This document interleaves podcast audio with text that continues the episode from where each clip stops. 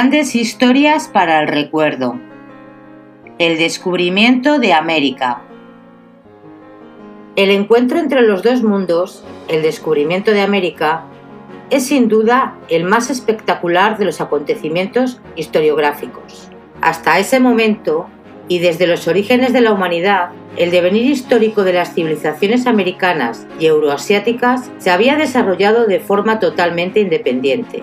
Con la llegada a las Antillas de Cristóbal Colón, entraron en contacto dos universos paralelos que se hallaban en puntos evolutivos muy distintos. El impacto sería enorme. España, Portugal y otras potencias europeas se lanzaron a la colonización del nuevo continente el gran impulso económico llevaría a la larga la ascensión de la burguesía y el desarrollo del capitalismo. Para América, las consecuencias inmediatas fueron devastadoras. Extinción de las culturas precolombinas, exterminio o explotación de los nativos y saqueo de sus recursos naturales. Desde la perspectiva de las circunstancias que condujeron al mismo, el descubrimiento de América ha de entenderse como la culminación del expansionismo que caracterizó a la Europa de la Baja Edad Media. Tuvo entre sus puntos de partida las exploraciones atlánticas protagonizadas por navegantes portugueses. A principios del siglo XV, los estados europeos medievales habían alcanzado su máximo desarrollo y se abrían a unas nuevas y complejas fórmulas de organización y de gobierno. La acción expansionista de la industria, el comercio y el nacimiento de la burguesía en el seno del feudalismo suscitaron un afán por descubrir nuevas rutas comerciales. Europa y Asia habían mantenido contactos comerciales desde tiempos remotos. Los principales productos asiáticos, especias, piedras preciosas, tejidos de seda y algodón, eran transportados por caravanas a través de los desiertos hasta las costas del Mediterráneo, y desde allí las flotas venecianas y genovesas lo distribuían al resto de Europa.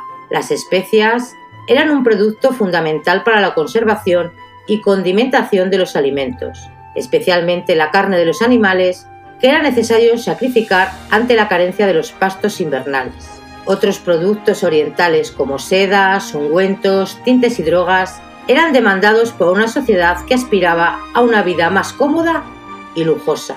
Cuando Constantinopla en 1453 y otros puertos del Mediterráneo cayeron en el poder de los turcos otomanos, los mercaderes cristianos hubieron de buscar otras rutas para continuar su extremadamente lucrativo comercio de Oriente. Portugueses y españoles eran los mejores situados para intentarlo por la vía marítima. En Portugal se había creado una escuela náutica bajo el patrocinio del infante Enrique el Navegante y en la ciudad española de Cádiz, en la costa atlántica, un colegio de pilotos. Ambos organismos presentaban las mismas características. Se daban enseñanzas prácticas de navegación y se formaba a los pilotos, adiestrándolos en el manejo de la cartografía y en los instrumentos de la navegación, que en los últimos tiempos había conducido un notable refinamiento. La brújula fue usada por los navegantes italianos ya en el siglo XIII y montada en la rosa de los vientos del siglo XIV. La latitud se averiguaba por medio del astrolabio, instrumento destinado a medir la altura de la estrella polar sobre el horizonte del hemisferio norte. Los avances portugueses. Los navegantes debían también aprender a regir los nuevos tipos de barcos que sustituían a la antigua galena mediterránea, la carabela castellana y el barinel portugués. Estas embarcaciones, mucho más ligeras y equipadas con modernos instrumentos de navegación, podían aprovechar cualquier viento y resistir mejor los embates de las mareas y los vendavales, siendo especialmente aptos para largos trayectos. Con todo ello, los marinos podían alejarse considerablemente de la costa, hasta perderla de vista sin desconocer su situación. Sin embargo, se precisaba una dosis adicional de arrojo y de intuición para alejarse a las inexploradas costas africanas y aún más para aventurarse por el ignoto Atlántico. Los portugueses, más adelantados que los españoles, fueron los primeros y principales impulsores de la expansión europea. Enrique el Navegante estableció un centro de estudio náutico en Cabo San Vicente, donde reunió a los más destacados geógrafos, cosmógrafos y marinos. Allí se examinaron todas las teorías geográficas en boga con la esperanza de alcanzar por mar territorios lejanos para difundir la religión católica, ensanchar territorios del reino y aumentar sus recursos. Sus esfuerzos se vieron recompensados con numerosos descubrimientos y el establecimiento de prósperas colonias en archipiélagos atlánticos, en las costas de África, que culminarían casi 40 años después con la expedición de Vasco de Gama, quien al alcanzar la India bordeando el continente africano, abrió para los portugueses una nueva ruta comercial entre Europa y Asia. Los éxitos de Portugal debieron mucho a la aplicación de las últimas innovaciones en materia de cartografía, instrumentos de navegación y diseño de naves. También a la reintroducción en Europa de las antiguas concepciones geográficas de Ptolomeo sobre la esferidad de la Tierra. Ciertamente la viabilidad del proyecto colombino es históricamente incomprensible si se olvida que hay todo un ciclo de navegaciones previas y de mejoras técnicas que crearon las condiciones para que el logro fuera posible.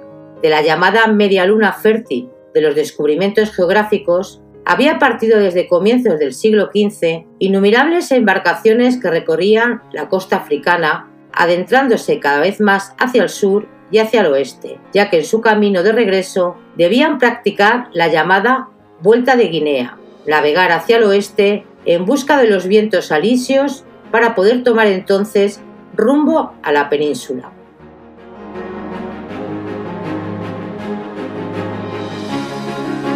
El proyecto colombino. La idea de alcanzar la India a través del Océano Atlántico no era en modo alguno novedosa. Había sido formulada por geógrafos y cartógrafos desde el siglo XIV y también era conocida, aunque rechazada por su temeridad, entre los navegantes. Ciertamente los nuevos técnicos y ánimos lucrativos hubiesen tarde o temprano empujado a alguien a emprender la travesía. Experto marino, influido por el ambiente de Portugal y por las lecturas de Ptolomeo, Estrabón, Marco Polo y otros, Cristóbal Colón reunía ya en aquel momento virtudes necesarias para el triunfo de la empresa, la determinación, la audacia y la experiencia. Un famoso humanista, Toscaleni, influyó decisivamente en él y le indujo a cometer importantes errores de cálculo, que le llevaron a pensar que la Tierra era más pequeña. Eso suponía que las distancias se acortaban considerablemente, por lo que estaba convencido de que se podía realizar el viaje en carabela sin necesidad de hacer escalas. Su objetivo era el mismo que el de los portugueses, abrir una ruta de las especias que por no tener que bordear toda África había de resultar mucho más rápida, fácil y rentable.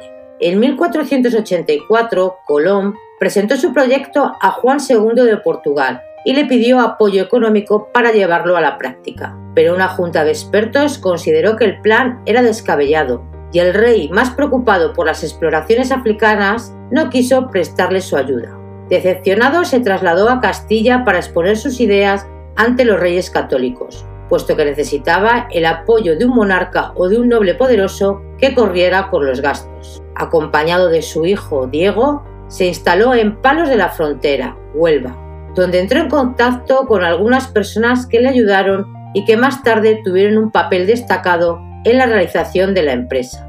Estas personas eran los frailes franciscanos de la Rábida, que le pusieron en contacto con los reyes. Los hermanos Pinzón, que habían llegado en ese momento, ofrecerían a Colón sus pertrechos conocimientos e influencias, y los marineros andaluces, que acostumbrados a navegar por el Atlántico, formarían la tripulación del viaje colombino. Los monarcas castellanos tardaron un tiempo en aceptar los proyectos de Colón. Durante siete años se hicieron frecuentes contactos con personas influyentes de la corte, pero los reyes demostraban estar más interesados en la conquista de Granada. Las capitulaciones de Santa Fe. Eran varios los motivos por los que los reyes católicos no se decidían a prestar su apoyo al proyecto colombino. Aparte de la guerra de Granada, las contrapartidas exigidas por Colón resultaban exageradas y los expertos que analizaron el proyecto determinaron que era muy arriesgado.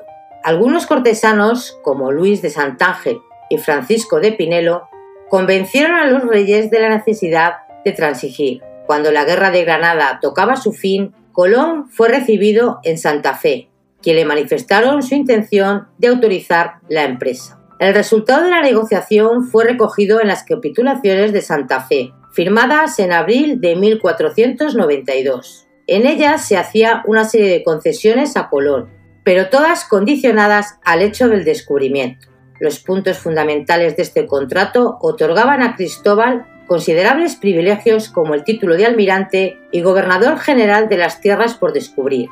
También se le concedía el 10% de los beneficios comerciales, aparte de otras ventajas económicas. Con unas cartas para el Gran Khan y las instrucciones para organizar la armada, Colón se marchó al puerto de Palos de la Frontera, enclave que fue elegido punto de partida para contar con una buena flota y con marineros experimentados en navegaciones atlánticas. El primer viaje de Colón. Cuando terminaron los preparativos, unos 90 hombres se embarcaron en tres naves. Dos carabelas, la Pinta y la Niña, eran capitaneadas respectivamente por los hermanos Pinzón, Martín Alonso y Vicente Yáñez.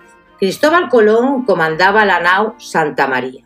La mayoría de la tripulación eran de palos, Solo 15 expedicionarios no eran andaluces, de los cuales 10 eran vascos y 5 extranjeros. No se embarcaron mujeres, frailes ni soldados, pero sí oficiales reales para velar por los intereses económicos de los monarcas y un intérprete de lenguas orientales.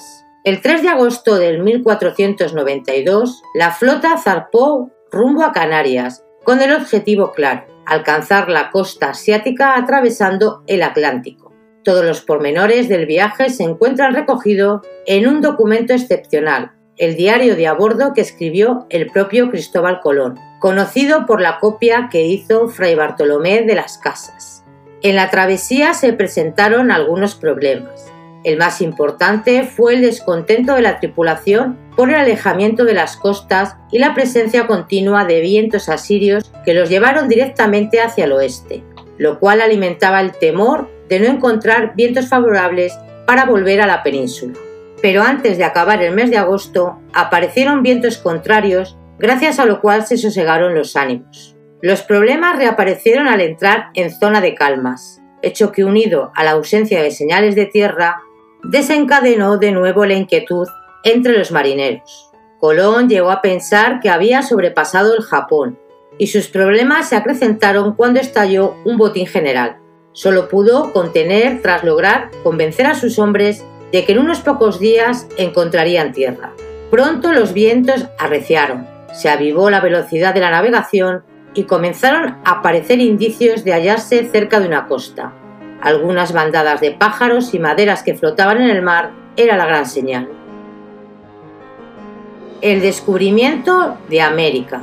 Cuando por fin el 12 de octubre se divisó tierra, la alegría de los expedicionarios fue inmensa. Habían llegado a una isla, las Bahamas, a la que Colón dio el nombre de San Salvador, y los indígenas de allí se llamaban guaraní. Siglos después, cuando los ingleses colonizaron las Bahamas, pasó a llamarse Isla Watling. Colón desembarcó y tomó posesión de ella en nombre de los reyes católicos. Todos quedaron maravillados de las tierras y de los hombres, Colón comenzó a llamar indios por creer que había llegado a costas asiáticas. Le recordaba mucho a los guanches de las Canarias. Tales hombres eran pacíficos, pero carecían de las riquezas que los descubridores esperaban encontrar. Pronto pasaron a reconocer la costa de la isla, creyéndose en el extremo oriente. Zarparon de nuevo en busca de Zipangu, Japón, Recorrieron las costas en varias islas del archipiélago de las Bahamas, Cuba y la isla de Haití o Santo Domingo, que recibió el nombre de la Española. Al mismo tiempo que seguían manteniendo relaciones con los indígenas, los españoles buscaban vanamente especias. En lugar de ello, vieron por primera vez plantas y objetos desconocidos, como eran el maíz, las canoas, las hamacas y el tabaco. En la Nochebuena de 1492 naufragó la nao Santa María en la costa norte de la Española. El cargamento se pudo salvar gracias a la ayuda de los indígenas y con los restos de la nao Colón resolvió construir un fuerte llamado La Navidad, que fue el primer establecimiento español en América. Allí quedaron 39 hombres con el fin de mantener relaciones amistosas con los isleños y buscar minas de oro. A mediados de enero, el almirante dio la orden de volver. Junto a los españoles se embarcaron algunos indígenas, así como una variada carga de papagayos, pavos, productos de la tierra y objetos exóticos. En los primeros días de navegación, Colón escribió una famosa carta que tras ser impresa poco después de su llegada a España, difundió rápidamente por toda Europa la noticia de su fabuloso descubrimiento.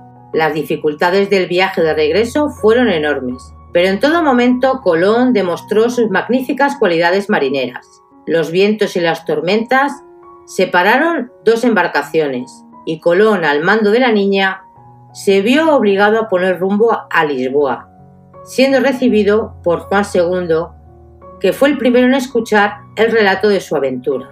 El rey portugués reclamó sus derechos sobre las tierras descubiertas en base al pacto de Alcazobas, pero Colón le demostró que no había ido a Guinea, sino a las Indias. Ante el temor de las represalias de los reyes católicos, el monarca dejó partir rumbo a Palos. Martín Alonso Pinzón, al mando de la Pinta, se había perdido en una tormenta y arribó en costas de Galicia. De allí tomó rumbo a Palos, donde llegó al mismo tiempo que Colón a mediados de marzo. El almirante se puso en camino para ver a los reyes católicos que se encontraban en Barcelona. Atravesó la península, despertando la curiosidad de todos con el sorprendente espectáculo del exótico cargamento que llevaba a los monarcas, dejando a los españoles impresionados y admirados. La nueva división del mundo.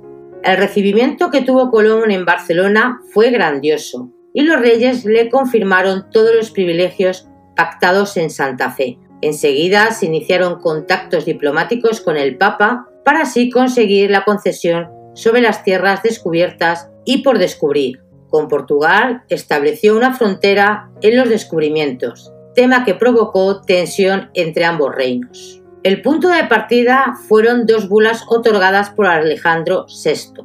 La primera anexionaba las nuevas tierras a la corona de Castilla y la segunda delimitaba las zonas de expansión de portugueses y castellanos a partir de un meridiano situado a 100 leguas del oeste de las Azores.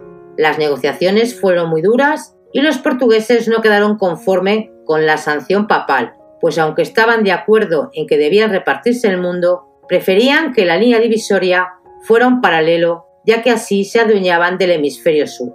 Finalmente, en junio de 1494, el problema se consideró zanjado con el Tratado de Tordesillas, según el cual ambas partes aceptaron que la línea de demarcación fuera el meridiano situado a 370 leguas al oeste de Cabo Verde. Ello derivaría a la posterioridad a una desigual configuración de los imperios coloniales, a Portugal solo le corresponde el área de Brasil, pero las imprecisiones del acuerdo y las dificultades para determinar la longitud hicieron que no acabaran los problemas jurisdiccionales. La expansión de los portugueses en Brasil y los españoles en el sudeste asiático, con la conquista de las Islas Filipinas, suscitarían problemas diplomáticos entre los monarcas de la península ibérica, que se resolverían con políticas de fuerza y de hechos consumados. Segundo viaje de Colón. En septiembre de 1493 se hacía a la mar una armada formada por 17 barcos y un formidable contingente, cercano a los 1.500 hombres.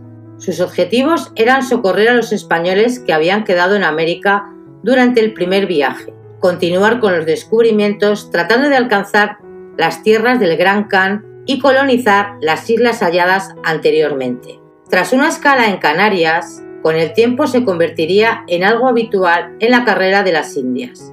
Cristóbal Colón ordenó poner rumbo más al sur que en el primer viaje, pensando que de esta manera llegaría a Japón más fácilmente. Lo que Colón halló en este segundo viaje fue en realidad la ruta más rápida y segura para navegar a América.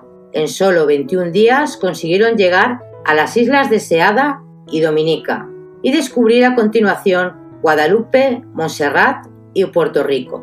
En la costa norte de Haití, donde se hallaba el fuerte La Navidad, Colón supo que los 39 hombres que había dejado en el primer viaje habían sido asesinados, según le dijeron el cacique Caonabó y sus compañeros. El 6 de enero de 1494, Colón fundó en ese lugar la Isabela, primera población española de América.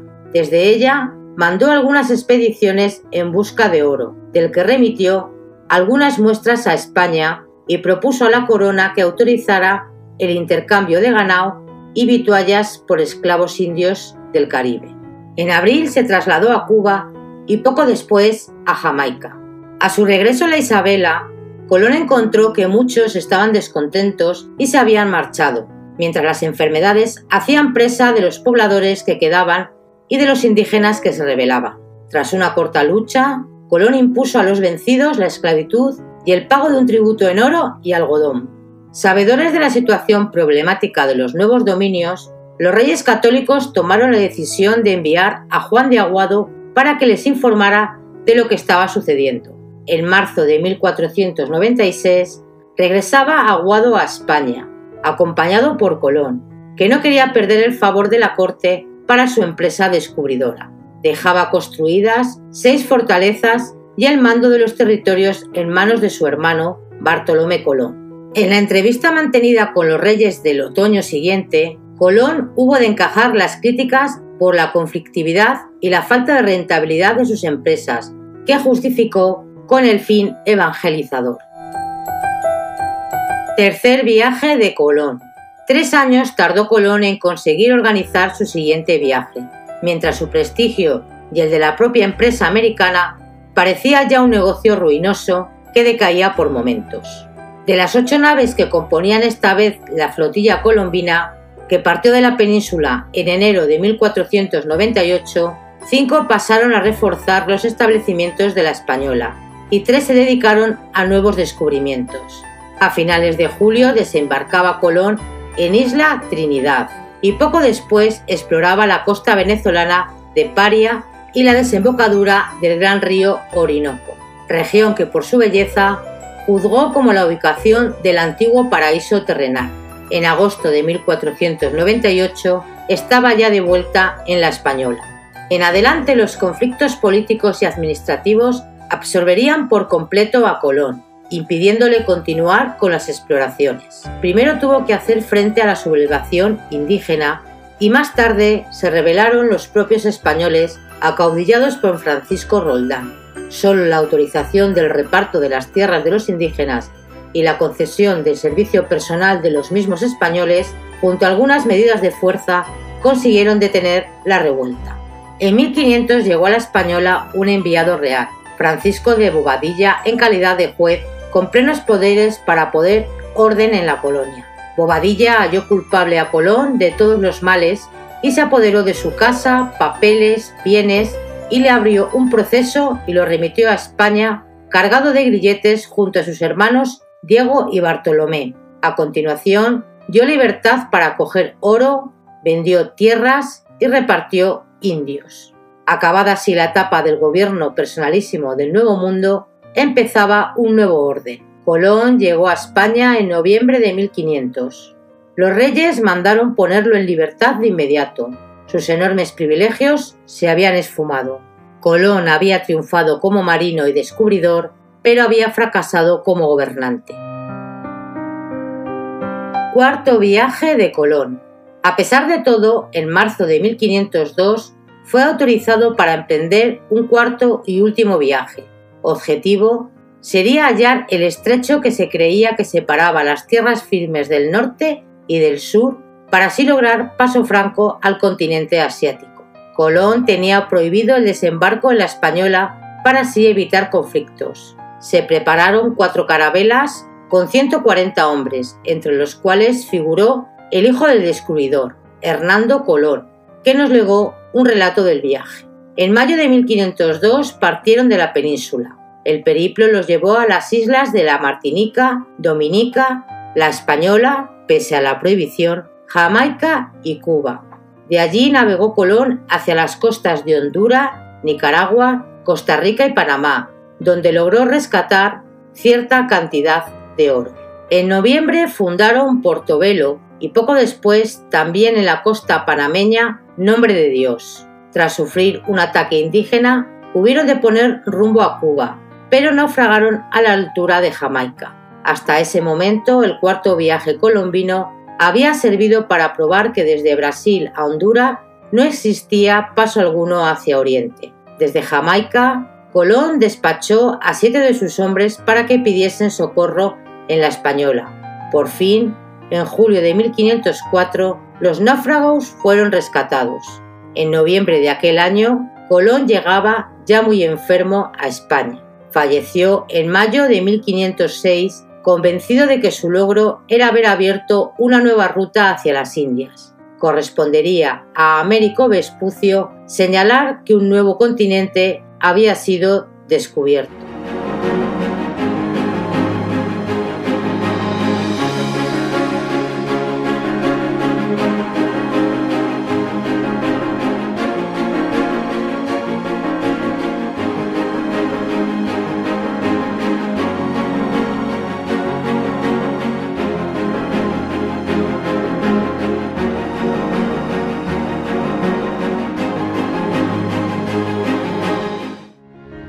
Si crees que ha merecido la pena, suscríbete y comparte nuestros contenidos en tus redes sociales más favoritas.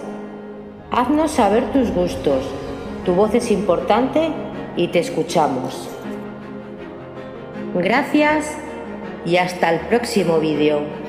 Te esperamos.